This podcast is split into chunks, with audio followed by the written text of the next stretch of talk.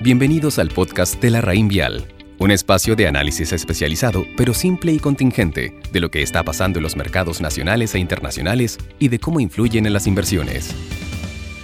Buenos días. Hoy 17 de junio les habla Nicolás Asbun, gerente de renta variable de la Raín Vial Estrategia. Estimados, desde fines de marzo hemos estado enviándoles algunos audios comentándoles respecto de la coyuntura, de nuestras expectativas respecto de la renta variable local y de la evolución del mundo frente a esta pandemia que ha avanzado a lo largo y ancho del planeta. En situaciones como estas, uno tiene que tomar decisiones de inversión respecto de los escenarios probables, corriendo riesgo obviamente, y nuestra postura ha sido en términos generales más optimista de lo que la realidad nos ha ido dejando entrever. Siendo sincero, pensaba que a estas alturas estaríamos en una situación más clara respecto del timing de una vuelta a la normalidad económica, aunque esta fuera una realidad restringida en muchos ámbitos. Más aún, no tenemos claridad respecto de si podemos tener una apertura económica en el corto plazo, ni las consecuencias que traerá esta crisis producto de su profundidad y duración, que, insisto, pareciera será más larga de lo que se esperaba. Ahora, ¿Qué hacer frente a esta situación? Lo que parecía una estrategia exitosa, en cosa de un mes se transformó en una estrategia cuyos resultados han sido deficientes, y probablemente deberá venir algo más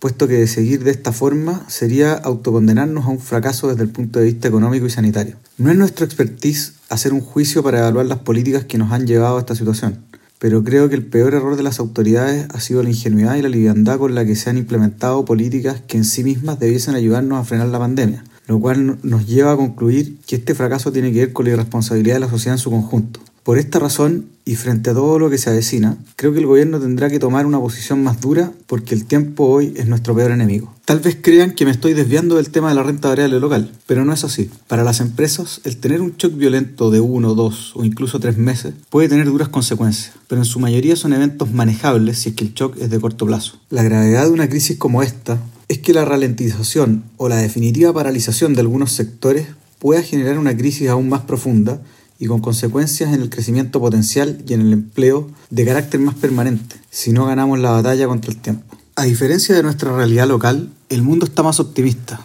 y si bien aparecen rebrotes y mayores tasas de contagio en muchos lugares, hemos visto un verdadero rally en renta variable y un mayor apetito por riesgo en los mercados globales durante las últimas semanas. Esto sin duda ha ayudado a empujar a mercados emergentes como el nuestro. De hecho, la depreciación global del dólar es un indicador más de lo que les comento. La pregunta que cabe hacerse ahora es si en vista de los hechos valdrá la pena salir del mercado local aprovechando la reciente recuperación o si las correcciones de corto plazo son oportunidades para comprar y mantenerse invertido en un plazo más largo. La respuesta lógicamente no la tengo. Si bien reconozco haber sido insistente respecto de mostrarles que por múltiplos nuestras empresas están baratas y que es una oportunidad de compra. Ahora, frente a los hechos y reconociendo que la incertidumbre a estas alturas no ha bajado como esperaba, somos de la idea de mantenernos relativamente optimistas. Y las razones para esto tienen que ver con la evolución de la enfermedad a nivel global, con la experiencia de los países más exitosos en el control de la pandemia, con los anuncios de varios laboratorios de estar en distintas etapas de desarrollo de la vacuna y paralelamente ya haber empezado a fabricarla, como el caso de AstraZeneca, que está probando una vacuna desarrollada por la Universidad de Oxford y que de ser exitosa,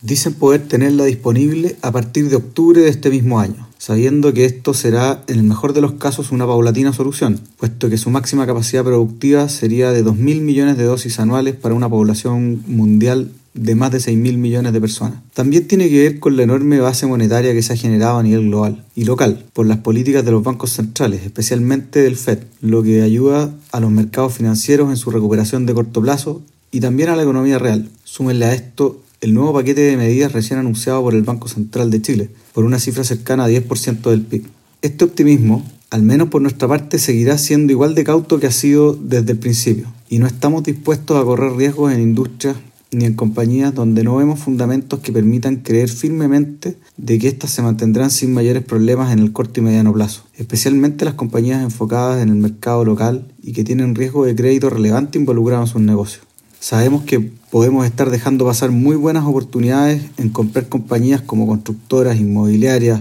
retail financiero, pero no nos parece prudente tomar posiciones en estas ya que este tipo de empresas, además de los bancos, especialmente los que tienen más riesgo de crédito en sus carteras, podrían verse más afectados por la extensión de los plazos de cuarentena, y por lo que ya a estas alturas se ve como una evidente recuperación más lenta de la economía local. En línea con esto, las exportadoras, especialmente las más ligadas a commodities y no tanto a consumo, además de las utilities, sobre todo el sector eléctrico y algunas compañías muy sólidas con poca deuda y buena solvencia, seguirán siendo las que tengan la mayor ponderación en nuestras carteras,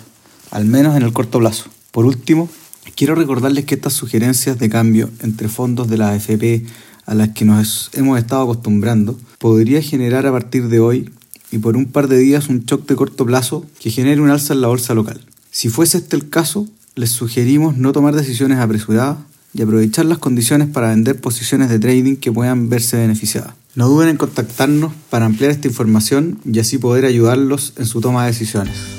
Los esperamos en nuestro próximo capítulo del podcast La Raín Vial. Conoce larraínvialdigital.com, una plataforma de inversiones, servicios y herramientas en donde la experiencia de la Raín Vial es 100% online. Infórmese de las características esenciales de la inversión en estos fondos mutuos, las que se encuentran contenidas en sus reglamentos internos. La rentabilidad o ganancia obtenida en el pasado por estos fondos no garantiza que ésta se repita en el futuro. Los valores de las cuotas de los fondos mutuos son variables. La rentabilidad es fluctuante, por lo que nada garantiza que las rentabilidades pasadas se mantengan en el futuro.